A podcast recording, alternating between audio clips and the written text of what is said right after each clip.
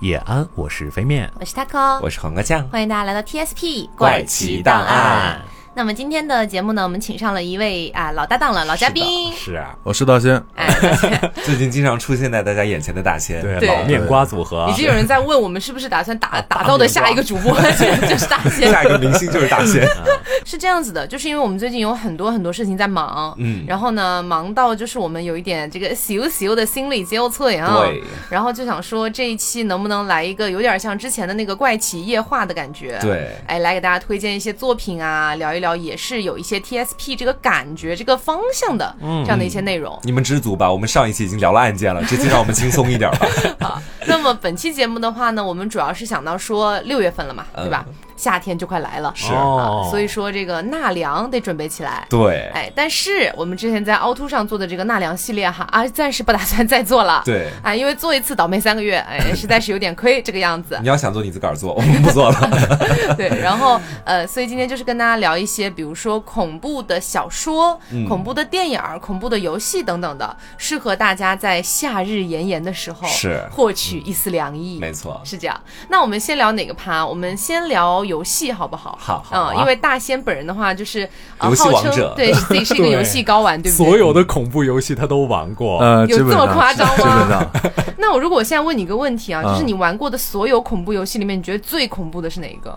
那最恐怖的，嗯它其实恐怖的就是方式还不一样，每个游戏。哦，嗯，对，有的是让你直面的，有的有的是让你就是心理恐惧啊，哦可能不太一样。嗯，所以你是选不出来是吗？对，其实很难选。如果你要说推荐一个，就是就稍微觉得比较恐怖的，那可能是逃生系列。对我真的觉得逃生吓死我了。主要的一个剧情内容大概是什么样子的呀？它逃生系列就是剧情内容，第一部好像是在精神病在一院个，对啊精神病 院，对，第二部是在村庄里，但啊是逃生为什么恐怖呢？它原因就是说，因为别的恐怖游戏可能让你给你一把枪，让你打僵尸，嗯对吧？但是逃生呢，是你没有任何武器，没有只能防身的东西好像只有一个录像机是不是。对对，而且它是用录像机，就是那种很有实况的感觉。嗯然后而且你没有任何武器，你不能反抗，所以就是对，你很只吓能人。逃生。对妈呀！你在那个游戏的界面上是除了这个摄像机你可以操作一下，其他的也没有显示血量，对也不会显示其他的各种各样的乱七八糟的什么二级图标，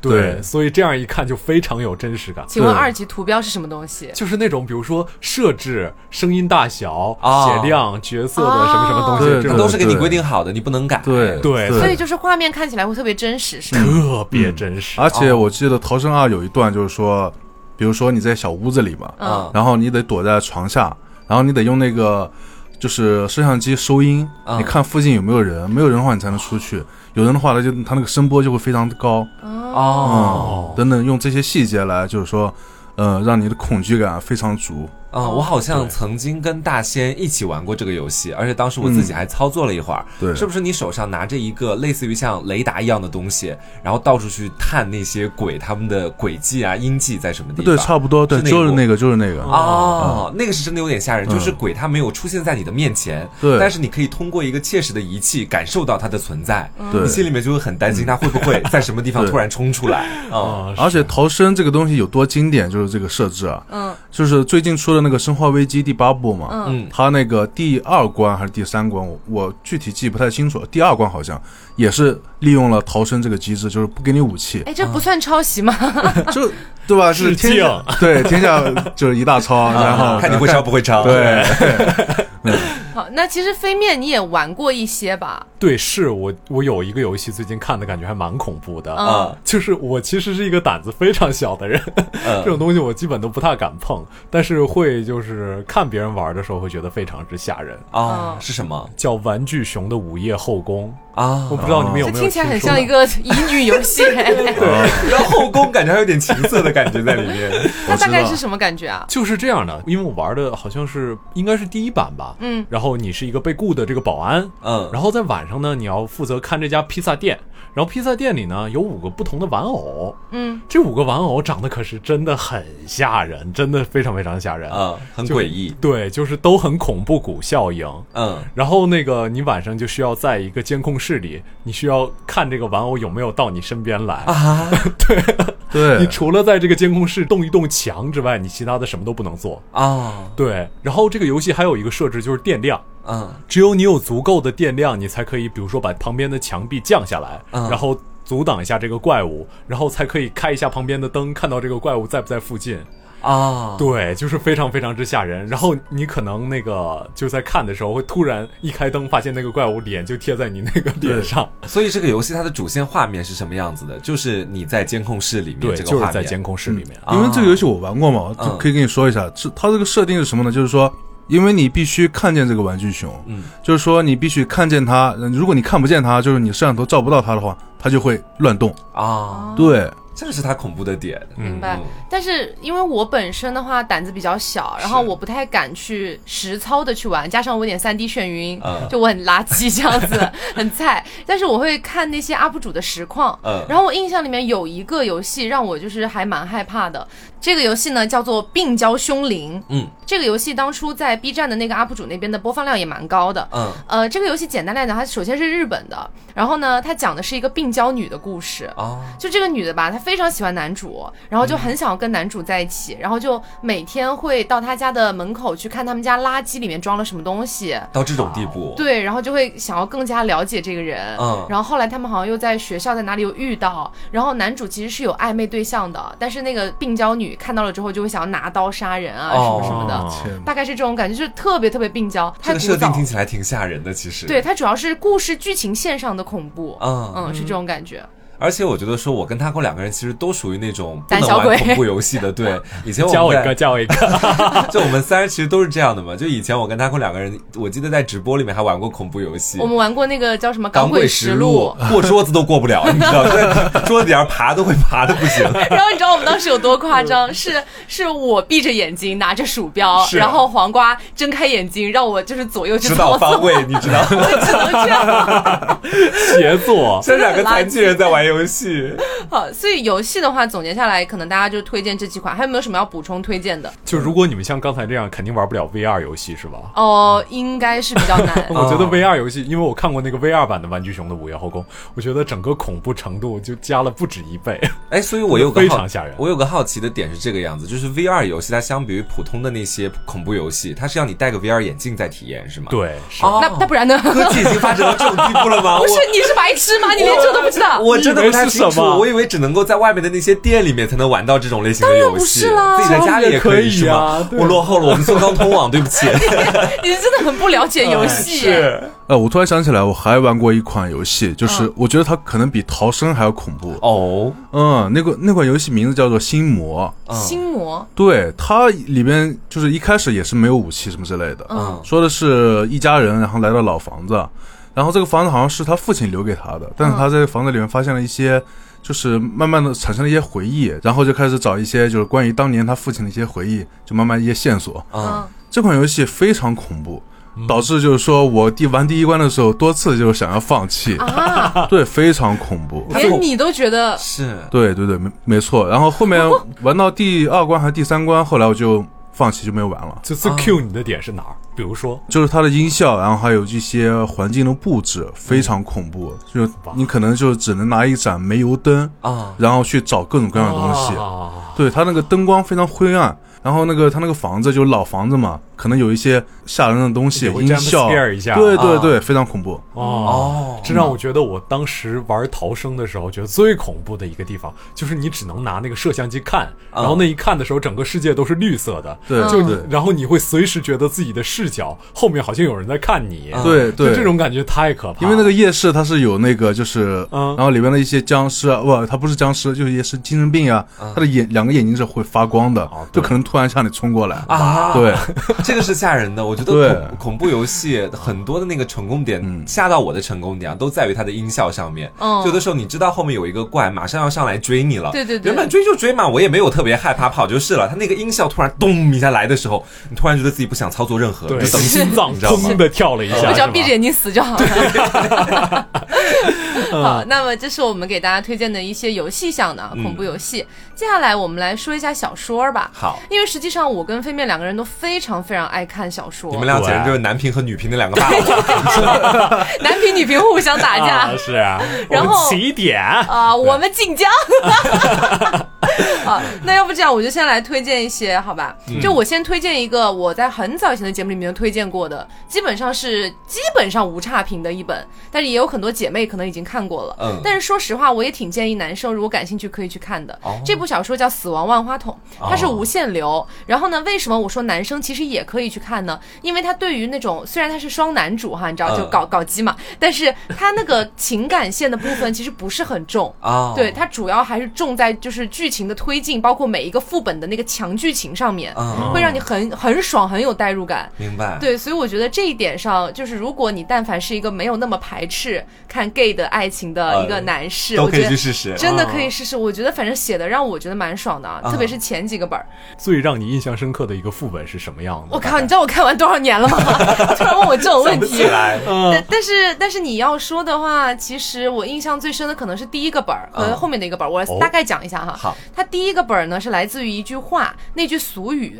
叫嗯做“一人不进庙，二人不观景，三人不抬树”。哦是呃，大概其实这句话我也没有特别了解它的具具体当初是什么意思啊，嗯但大概来说就是你一个人不要进一一座庙，是然后两个人不要一起看景，三个人不要一起抬树，嗯它其实是本质上是有原因的，因为比如说你两个人一起看景的话，很有可能对面把你一推，哦你死了。哦你就掉下去了。对，就就就就死了。然后或者说三人不抬树，讲的可能就是你如果在中间的话，你是可以偷懒的，哦所以重量都落在前后两个人身上，是这种感觉。都描述的是人性之恶。对对对其实，然后对他第一个副本儿就是通过这一句俗语去走了三个小关卡，嗯然后呢，在那个呃整体的那个氛围营造，就让你觉得特别可怕，就是他会一直提醒你二人不观景，不观景，就这样子哦一直提醒你。然后如果你到了那个剧情推进到一定程度，你们俩必须要组队去观景的时候。你心里会怵吧？对，真的很害 怕，对是，而且背景还是在一个那种老山村里面，哦就这种感觉。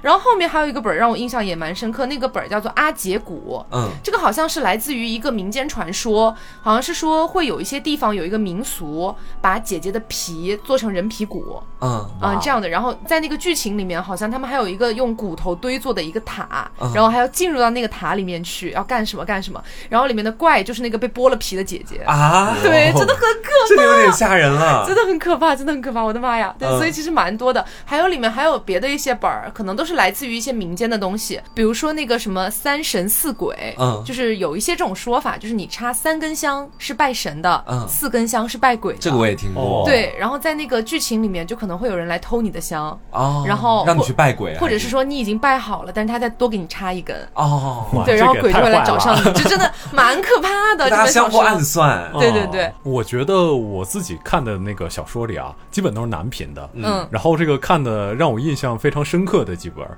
一个是那个《地狱电影院》。啊，地狱电影院是这样的，就是说一个人，然后他进入了一个恐怖电影，然后这个恐怖电影会随时给他提示，说你要怎么怎么演，嗯你要怎么怎么样说台词，下一部剧情是什么样的？对，下一部剧情是什么样的，然后还会有红色的台词，啊红色的台词就是你不能跳，你也不可以罢演。比如说红色台词会要求你，你赶紧去上厕所，啊你如果不去按这个红色台词演的话，他会直接把你抹杀掉。哦，红色台词有让他去杀人吗？到后啊面，到这这倒不至于啊他们这个主要就是上厕所之后，基本就一定要没掉，就是在很多这种呃恐怖的电影里，然后基本上厕所基本都会出问题的嘛，哦啊啊然后对红色台词让他去上厕所，他会对遭遇到鬼或者什么的。是遭遇到鬼什么的。啊哦，这个作者还写过另外一本小说叫《一耸》，然后这个《一耸》那个小说就是我不大敢看，因为刚看的一段就有点把我吓到了。他写了就是一起凶杀案，然后最后从一个管子里发现了一个人的尸体，什么管子水管啊就是那个水我管以为。你说饭馆呢。我以为说的是吸 管，每个人脑子里都在想不同的东西。是，啊就是从一个水管里发现这个人，完全后来发现这个人还活着，嗯但是他全身都已经被挤到这一个水管里，嗯就是整个变成一个长长的这种姿态活着。嗯啊，我觉得这个其实很戳我就有，点还像，活着就有点像伊藤润二哎，对，哦有点有点那种感觉。嗯，但是这个小说写到后来的时候，会稍微有点就是有点近玄幻的感有哎觉。点拉垮怎了么。 说 对，要就是修仙了是吧？ 对他他他他那个主角后来成了一个什么叫鬼差似的东西，啊就是他好像灵魂从自己身体内跑出去了，然后后来又把自己的灵魂抓出来，然后之后就可以掌控雷电。 什么啊？啊，男的都写这些东西吗？所以男生好像动不动就 要修仙， 掌控雷电，没有司空震是吗？ 没有，就这一本小说，它那个其实这点后来也被人骂了很多。嗯然后我记得它里面好像有写一个有关于学校的一个副本。然后它那个副本，我觉得写的真的非常非常好，虽然现在已经有点记不大清楚，但我记得就是不停的有时间的转换，就你今天杀了一个人，突然发现这个人，哎，他突然又活了，然后你发现你活的这个人，他其实不是今天这个人，而是十年前的那个人，就是总之转换来转换去，非常非常的烧脑。我我我觉得你说的也挺烧脑的。 就是这样。然后还有一个就是他们有一次去这个。相当于去野营，嗯然后去野营的时候也是互相算计，然后野营的时候他们知道这个地方一定有鬼，但是他们就要在这个地方扎营啊然后之后慢慢抵抗这个鬼。当时看得我非常非常的有感觉，哦就觉得整个夏天都充实起来 了，啊南平的文好难懂哦。好吧？好，那我接下来讲一个女评的文哈。嗯这个文的话呢，其实我觉得还行，但是我怕它烂尾， 嗯还没有完结。好像这部小说呢叫做《我在惊悚游戏里封神》。啊嗯、也是无限流，因为我本人非常爱看无限流。对然后他那个故事的大概剧情就是，也是进入了一个哎呀异世界之类的地方，嗯然后你可以通过在这边就是去不同的恐怖游戏里面去玩儿，然后你只要通关了，你出来就会得到一些奖励啊、钱啊，嗯啊不是钱是积分，你到现实世界可以换成钱，大概这种感觉，换成嗯任何你想要的东西，反正就是，呃，他一开始写的还是不错的，一开始写的第一个副本应该是一个人鱼小镇，嗯他会描述有很多那个小镇上有很多的人鱼雕像，啊然后你平常白天看的时候觉得没什么不正常的，嗯但是一到晚上他们就会动。哦，然后包括在那个人鱼小镇里面的话，就是如果你吃了那个小镇里的食物，你吃的越多，时间越久，你就会慢慢被异化成那种变异的人鱼，哦，身上会散发出恶臭什么的。这个会不会就让我想到脑子里面的画面，就是那个下水道的美人鱼，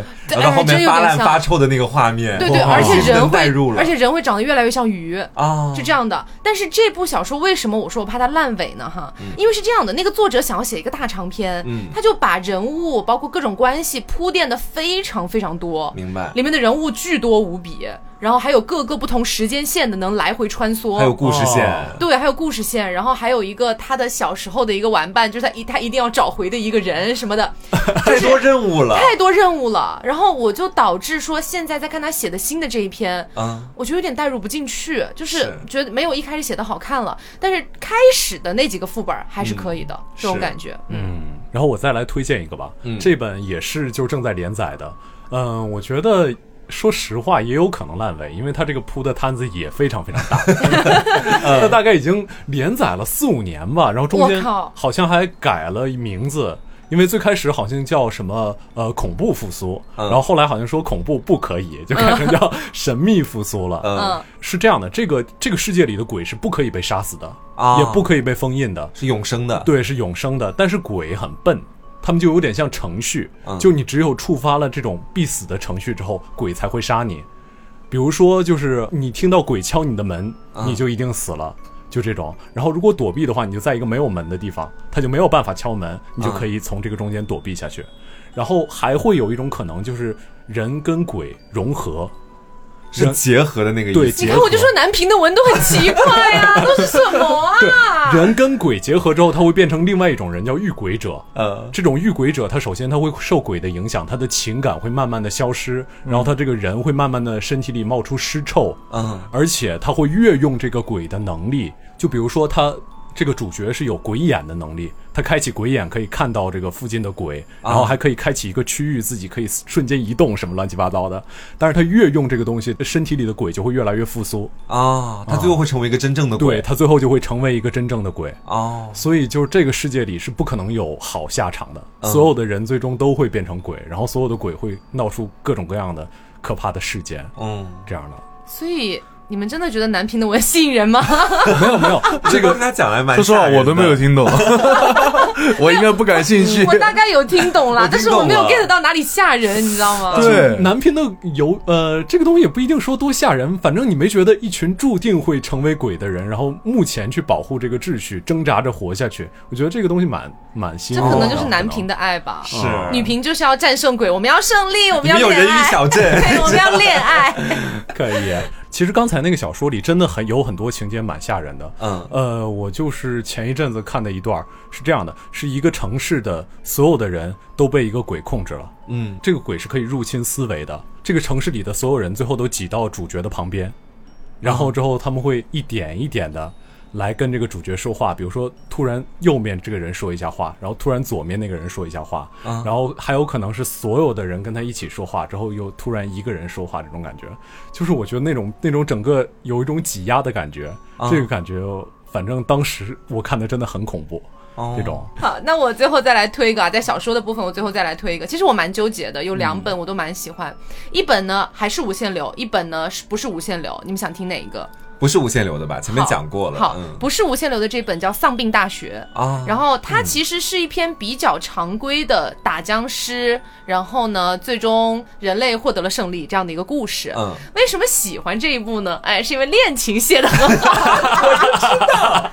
就是好吧，就是姐妹们啊，如果看过的，应该跟我有同样的感受，因为它毕竟年代还是稍微有一点久了，应该是好几年前的文了。嗯但是他当时去刻画那两个人本来是分了手的，结果丧尸病毒爆发，他们俩就在学校里面找到了彼此，啊，然后一起通过各种各样的方式去守护彼此守护彼此，然后最后赢得了人类的曙 光。做彼此的天 使，但是说实话啊，他中间经历的那些跟僵尸相关的剧情的时候，其实还不错。嗯，代入感很强，对，顶多就是说，因为时过境迁几年了嘛，现在嗯关于丧尸类的这些题材越来越多，所以你现在去回看的话，可能会觉得有一点点俗套了。嗯但是其实，在当时看的时候，还是觉得很不错的。明白，嗯，好，那小说的话，差不多给大家推荐到这里。然后，其嗯实还有一本我没有提到，我觉得也不用占用时间再跟大家具体去讲，叫做《画布》，嗯就是是画画的画，恐怖无限流的怖那个是无限流，嗯但它是跟画有关系的，哦，就是跟每一幅不同的世界名画呀什么的，可能会进入到里面会发生一个恐怖的事情。明嗯白，他文笔还不错，但是就是可能文笔因为太不错了吧，就稍微有点不是那么接地气，所以我其实没看完，是但是看前面还是觉得不错你的。 想要写世界名画的， 这文笔跟素养能差吗？对，姐妹们可以去看一下哈可。以。好，那么接下来我们来聊一些就是恐怖的电影儿。哦，我觉得到了这个趴，我们应该能聊到一些比较恐怖一点的东西瞬了。间降温，对， 呃，就我我我这个问题我也不敢问，就是我觉得大家也选不出来心中觉得最恐怖的那部电影儿吧。嗯有人可以选出来吗？很难吧？对，我觉得还是挺难的。嗯，那如果就是给你留下印象最深刻的呢？ 呃，印象最深刻的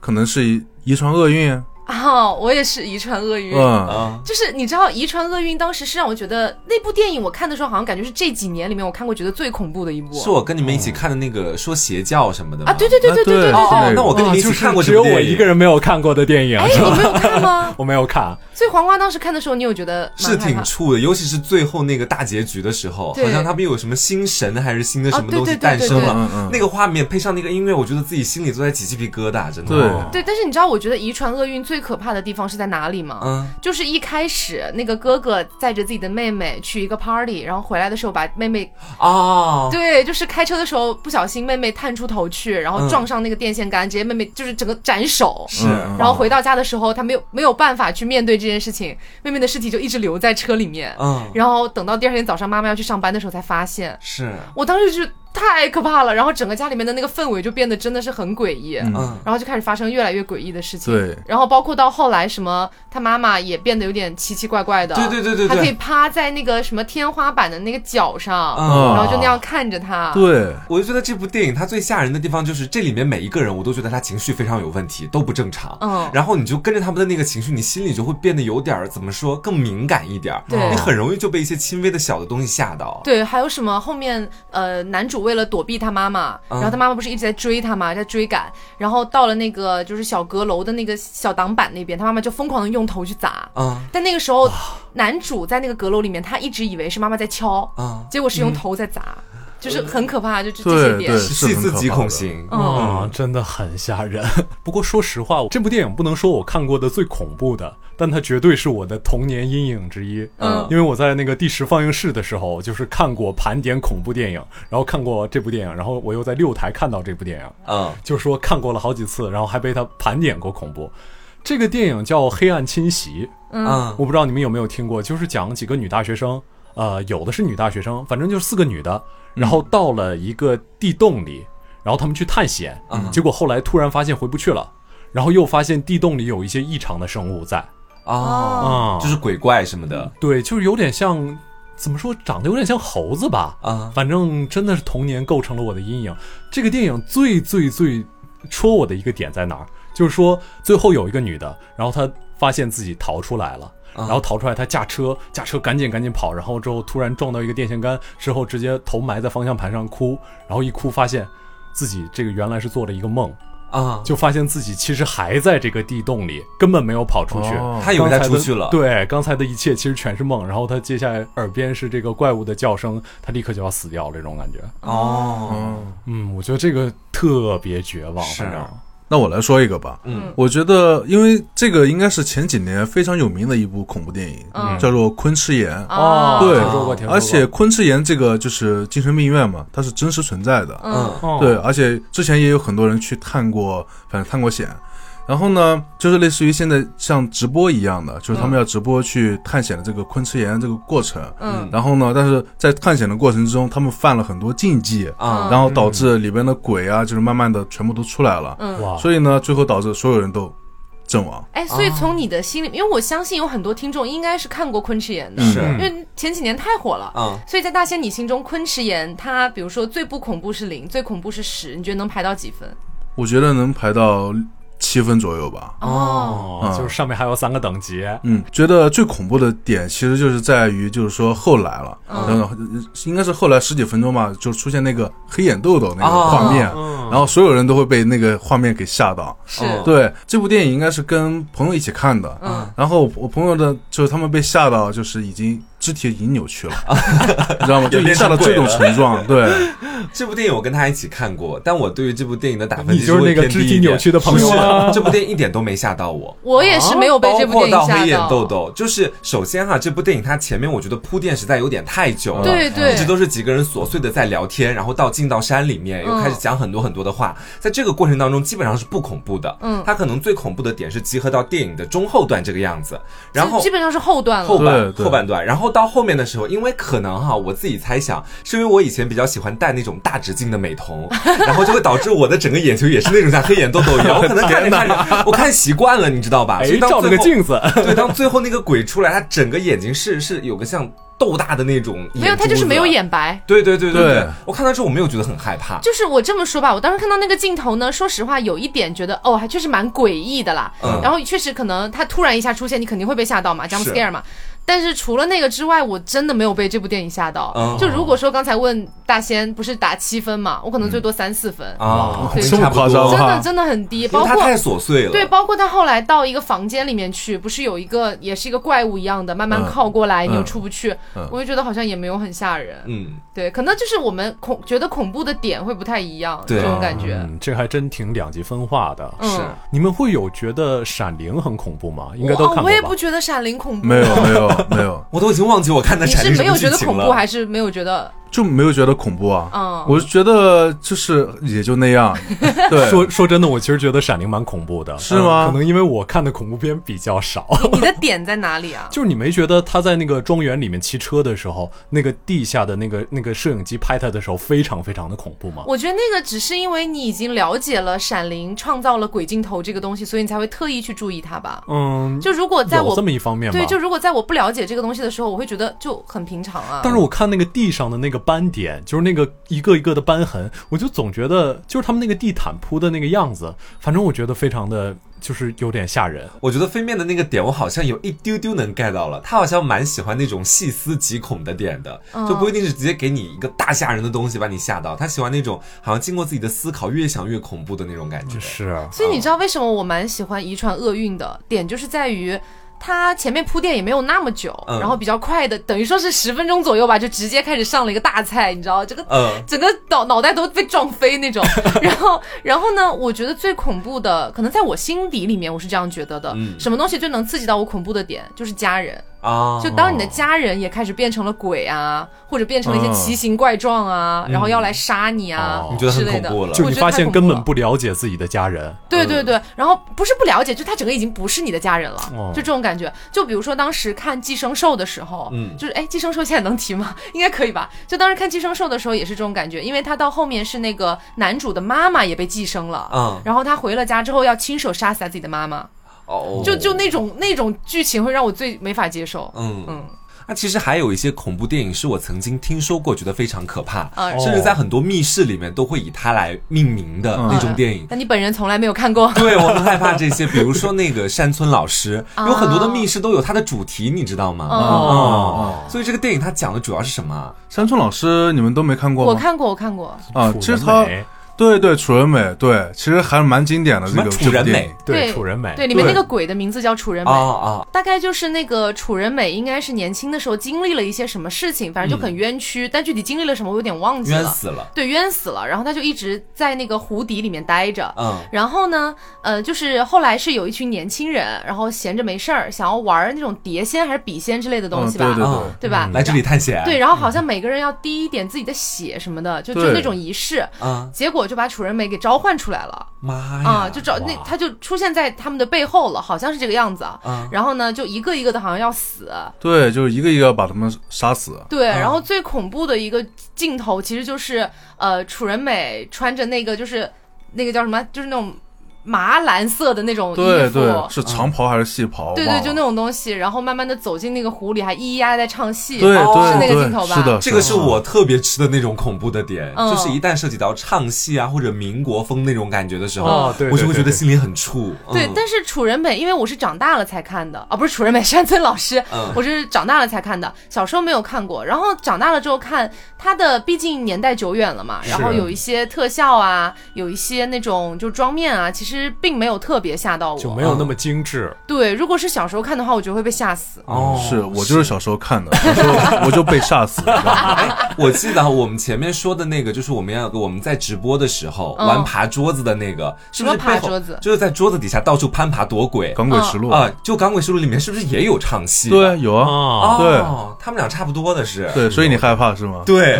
就那一下的时候，你在下面爬，你听到旁边那个那个戏的声音，咿咿呀呀的，你觉得自己整个心都在往下 都在沉，颤抖对，哎，所以我很好奇啊，黄瓜酱，你不是都没有怎么看过这些吗？嗯难道你连什么《午夜凶铃》《咒怨》这些都没看过吗？午夜凶铃我没有看过，咒怨看过。咒怨，但是因为太久远了，我已经大致的就基本上已经记不起它什么剧情了。嗯但《午夜凶铃》一直以来我都是听说过它的名声，然后觉得自己不配，就一直都没有去看，你知道？所以你嗯们有你们有人看过《午夜凶铃》吗？我看过，你觉得可怕吗？我觉得还行，其实因为其实嗯我没有去看，因为我觉得就距离我太远了，嗯，就年代太久远了。我觉得我去看了，估计也不会觉得吓人。嗯是《午夜凶铃》和《咒怨》都是我就是晚上啊大晚上一个人看，嗯我觉得其实都还好你是会觉得很那你好爽吗？棒！哦！啊，从这里汲取能量，觉得自己很爽这样 子。对，是蛮爽的，你知道吗？他有的时候真的自己大晚上偷偷在房间里面看汉尼拔， 我真的无语。对，哇，因为恐怖片，其实我本人嗯是 no no 想要 拒绝，但是我还是会看一些悬疑片， 嗯尤其是前段时间他跟大仙都非常跟我力荐的那一部《致 命 ID》，嗯，大致啊，我我现在应该不算剧透了吧？我直接兜底给大家讲啊，哦不是这种电影，它真的太出名了是对，就是我觉得大部分人应该都已经看过了，很啊！多听众如果。想看但没看的，可以跳过这几分钟。啊对他大致讲的就是一个人，他内心有好多种人格，然后在一个地方互相残杀的故事。嗯，就整体的剧情，因为当时他们那个场景设计是在一个汽车旅馆，对然后当天晚上又下非常大的暴雨，嗯然后几个人之间来回的发生有谁死了或者什么凶杀案，当时看的你真的整个脑子都是木的，然后到最后一个巨他妈的大的反转，会弄得你整个人心里面就是完完全全已经被他剧情带入进去了。对他那个剧情真的蛮震撼的，是因为你知道当时有多搞笑，就是当时黄瓜在问大仙有没有什么推荐的电影，嗯然后大仙来了一句“死亡 ID”，我当时想死亡 ID 是什么东西？是 什么 ID？ 我 因为因为你知道我心里记得是致命 ID 嘛，嗯然后我就想确认一下他说的是不是我理解的那一部。嗯我说是有很多人格的那个吗？大仙说、对对对，我啊我说那个叫致命 ID，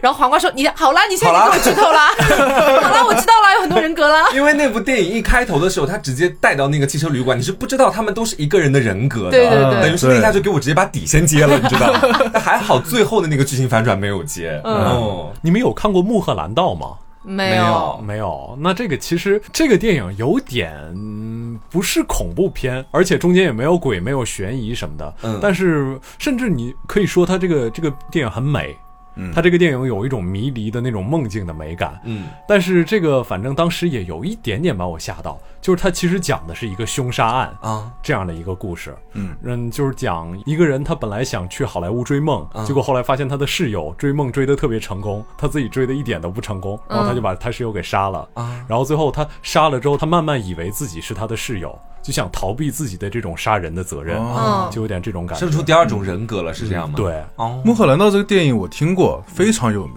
嗯但是我一直都没去看。我觉 原因是对什么呢？呃，我可能觉得它就是比较老吧，这部电影。嗯不是很多人说这个电影很烧脑，其实一点儿都不烧脑。嗯这个电影你就完全当一个梦来理你解就行。看，大家不要相信飞面啊！飞面说信条也不烧脑 啊。不是信条，去理解一下也可以理解。对飞面说啊，会有人看不懂信条吗？为什么看不懂？啊不是很容易懂 吗？嗯而且说起来，还有一部也是很经典的，应该大部分人都有看过《孤儿院》 啊，哦我没有看过吧看过，我听 说过。啊啊嗯，我这个只你也听说没过看啊？对，其实我觉得《孤儿院》并没有很吓人，嗯 它主要是会让你觉得说，哦，怎么还会有这样的事情？这种感觉，就是讲的就是一个好像已经三十多的一个女的吧，嗯但她的外貌长得很像小孩儿，然后她就会想要得到别样的父爱，啊她就会妈通过领养的方式进入到别人的家庭，然后破坏人家的家庭。啊对但是为什么要提这一部呢？是好像已经在筹备拍她的前传了。是吗？对对对对，因为我之哦前有看到新闻是说，呃，因为他在那个《孤儿院》这部正传里面，嗯他有讲到说查到原来说这个小女孩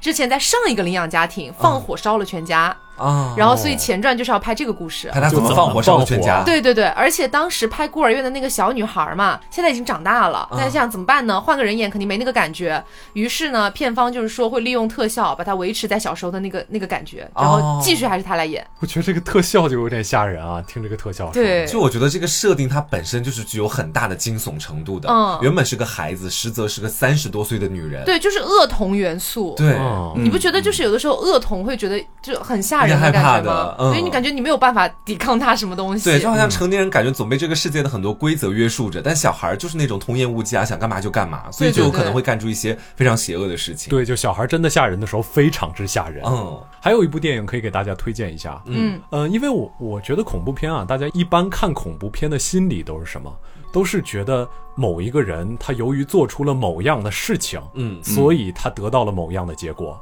啊能感觉到吗？如果我不做这样的事情，我就可以欣赏他，而我不会得到这样的结果。我我觉得有点这种心态，嗯就给自己画出一个安全的空间。我觉得这是很多人看恐怖片的心态，所以当时有一部恐怖片就看得我很崩溃。嗯，这恐怖片叫《恐怖游轮》，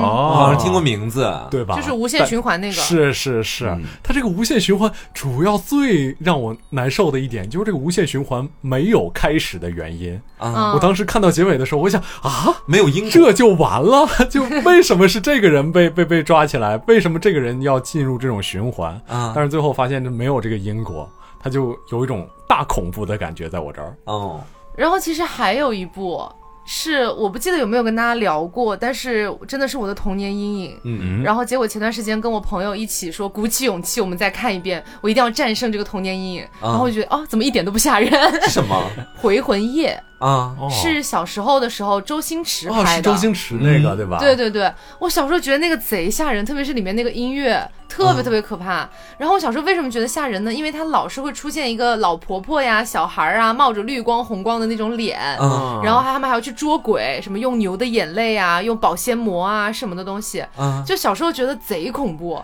但是不知道为什么， 就大概就是去年的时候跟我朋友聊到这个事情，啊我说我不行，我现在听到那个回魂夜那个音乐我都不行，我全身都起个鸡皮疙瘩。他说你信我一次，你就跟我一块再儿去看看哎，回看一下，你可能就不会怕了。然后我真的全程都是因为已经做好了会被吓死的准备，我就一直捂着眼睛，然后捂到大概十分钟之后，我说哎，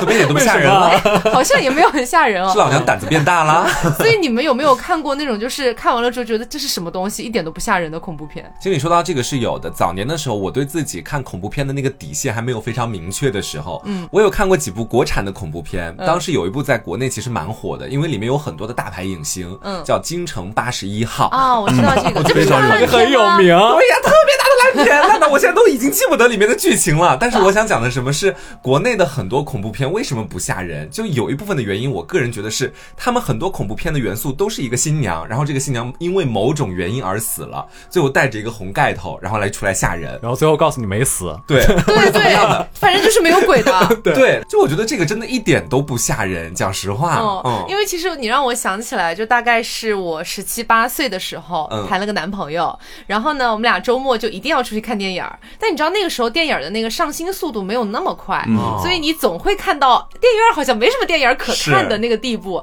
然后我们就会说，那要不去看看那几部就是标榜自己是恐怖片，嗯但其实是内地的那种，就是可能小成本制作，然后嗯拍的也不是很好的那种。我在里面大睡觉。真的， 对，就是那种电影，它到最后永远都会告诉你说啊，原来这一切不是鬼，只是人的心理作祟。 妈的那我看你俩小时，我看了什么东西？而且里面还会经常出现一些风水先生来讲讲到底该怎么驱鬼，怎么把鬼赶走，对走进科学。对，学但。是屁用没有。你知道这个我非常印象深刻。嗯有一次我和我哥哥，然后去看一部恐怖片，就是国产的嘛。嗯然后看到前面我觉得还行，然后看到最后，然后就开始越来越平淡。嗯然后最后你猜怎么着？嗯就那些鬼啊什么之类的，原来是外星人。然后总有坐一个合理的解释。对，然后坐着飞船，然后离开了。可以，啊你知道吗？那一刻我这心里真的很崩溃。禁止宣扬封建迷 信。是天上降下来一个 UFO，然后所有的鬼爬上去了，然后离就开是了吗。嗯你以为你看的是恐怖片，其实是科幻片。对，太过分。是啊，然后有一部电影也是，就是它很有名气，而且我们那个时候还是高中，就是某个自习课放电影，大家一块儿看的，嗯叫《幻影凶间幺四零八》啊，嗯，但是我看的就没什么感觉。为什么呢？就是这个电影大概是讲这么一个故事啊，就有个三流的小说家，然后他到了这一个叫什么海豚酒店，嗯然后那个别人告诉他啊不能住幺四零八，幺四零八很恐怖，然后他就要住幺四零八，嗯然后他就住这个幺四零八，他说我要找灵感，然后他住完之后就出不去了。出不去之后，就是所有人也听不到他说话，然后幺四零八的各种各样的东西还会乱七八糟的动，然后莫名床其上妙消失对，。莫名其妙消失，然后床上还会出现一大堆血手印儿，然后之后说这个幺四零八曾经怎么怎么样，说在幺四零八住的人最后都会从窗户跳下去，然后这哥们儿我忘了最后有没有从窗户跳下去了，嗯反正就是让我觉得我在一个房间里就不会特别特别害怕，我不知道你们有没有这种感觉。嗯，如果真的在探索一个未知的地方，我会觉得可能会有点害怕，但是真的就让我稳固在这个房间里。我就但觉哎这得个房间里有很多还好诡异的事情哎，是，还有东西会主动消失，就还好他。可能不会注意到吧。这个其实还蛮戳我的点的，嗯这个恐对怖，的。因为你知道为什么？我给大家讲一点点小小纳凉好不好？嗯，因为我住酒店很容易遇到怪事。什么怪事？啊，真的，哎我真的，真的，就特别是我一个人住已酒店经的时候，做好倒霉的准备了。没有没有没有，我就 哎，你不要这样 讲，呸呸呸，我没有要倒霉，好，告我倒霉不就是 你倒霉？我们都是一条船上的蚂蚱。 告嗯这样告告就是我去住酒店的时候，很容易啊，只要是我一个人睡哈，我很容易听到奇怪的声音，哦啊，你懂我的意思吗？我就不我我明白不讲那么具体了，但真的很容易听到，我我发誓这是真实的。嗯就哪怕是上一次我跟我另外一个女同学一起在外面住，嗯她也有一点点这种体质。我们俩大半夜听到那个就是厕所里面开始滴滴答答的滴水，啊嗯我，们一开始以为说是不是就是有水管有点漏水啊什么什么，也没有在意。但那个那个水的那个声音非常真实，啊嗯不是那种水管往下流水的声音哦，就那种滴答滴答滴答，就那种啊声音。然后过了一会儿，我们觉得烦了，有点干扰我们睡觉了，就是要不要去看一下？发现没有在滴水，地上也是干干的，啊，对。然后就当我们看完了之后，回到床上睡觉就没事了，就没有再想过那个声音。是不是洗手池的那个水龙头没关紧啊？哎，我们我们他妈的看水龙头，我们只看那个洗澡的水龙头是吗？ 我不能都看一眼吗？难道我不知道吗？因为我哎好几次好像听到那种滴答的声音，到后面都发现是自己没有关紧。但你们这个真的有点吓人，真的很奇怪，我们当时看完之后，真的就两个人陷入沉思，因为我们两个人都明确的听到了那个声音，嗯你知道吗？天哪它也不是来自隔壁的那种，因为很明显你能感觉到它就是传来的啊。嗯我们离厕所也很近啊，就那种感觉，不知道不知道怎么回事。还有好多，还有好多这但是我种们不会讲了。嗯对，就是这种住酒店遇到的怪事，所以就是每一次去住酒店只要是我一个人哈，如果是有一个男孩子，